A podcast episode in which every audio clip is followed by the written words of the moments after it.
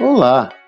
Espero que você tenha um dia com serenidade, um dia de aprendizado e realizações.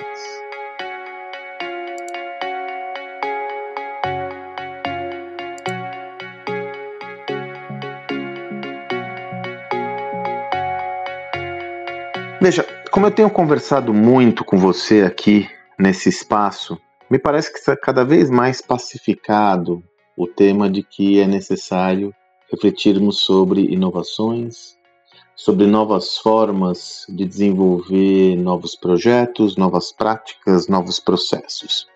No passado, no passado bem recente, aliás, havia ainda uma resistência quanto ao entendimento dessa demanda. Muitos ainda entendiam que inovar, fazer diferente, não era uma necessidade para o seu negócio. Cada vez mais se evidencia e há uma visão consolidada que não. A questão da inovação ela é necessária e requerida para qualquer negócio.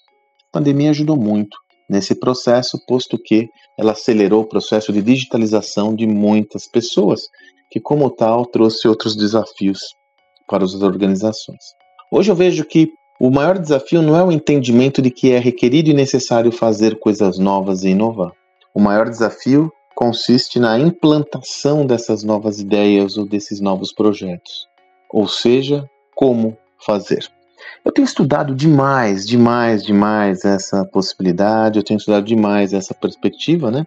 Não à toa, muitos dos conteúdos que eu tenho gerado aqui dizem respeito a esse tema, mostrando frameworks, mostrando modelos, como na minha newsletter da semana passada. Eu insisto nesse tema porque nós temos que sair daquela hum, resistência inicial. Temos que sair daquele atrito inicial que causa inércia, que é a resistência. Puxa, como eu faço? Nesses estudos e na minha, na minha experiência prática, uma das, um dos modelos que eu tenho visto que mais dá certo é você começar com algum projeto que tenha um impacto relevante, que não seja de tanta complexidade para a implantação e que você consiga, sobretudo, justificar com precisão os efeitos que vão ser gerados com ele.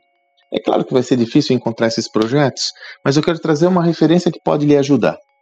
Dá uma olhada em todos os seus processos, projetos e veja aqueles problemas que são inquestionáveis.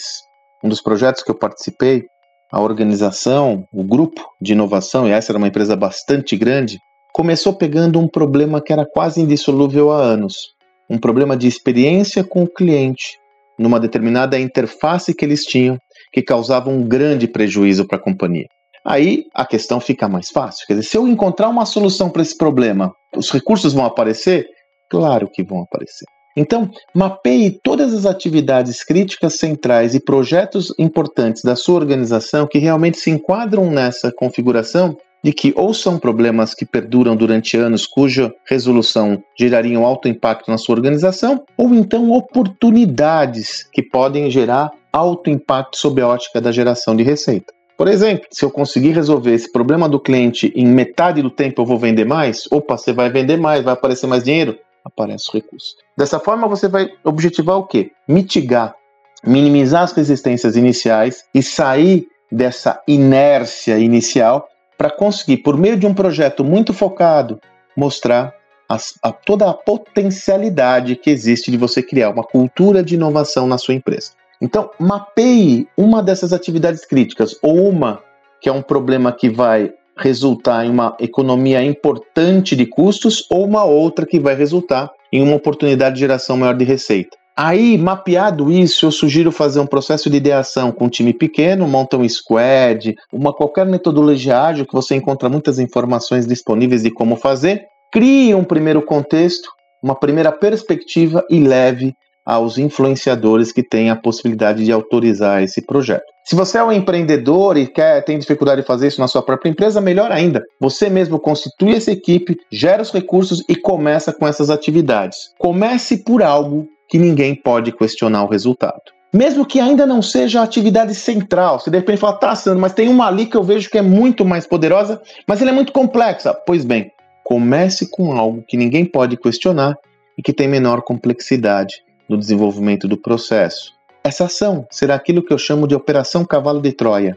A partir dela, você entra com uma nova, um novo sistema de pensamentos na empresa e arboriza para outras iniciativas com os aprendizados dessa primeira. Então lembre-se, quando você vai começar um processo, e por isso é tão desafiante desenvolver inovação em empresas tradicionais em relação àquelas que já nasceram no digital, já que as empresas tradicionais têm uma cultura, têm um sistema de pensamentos, têm algumas crenças, busque encontrar um território que você consiga mobilizar esforços mais adequadamente, diminuir o atrito e evoluir. A partir desses aprendizados, você acelera.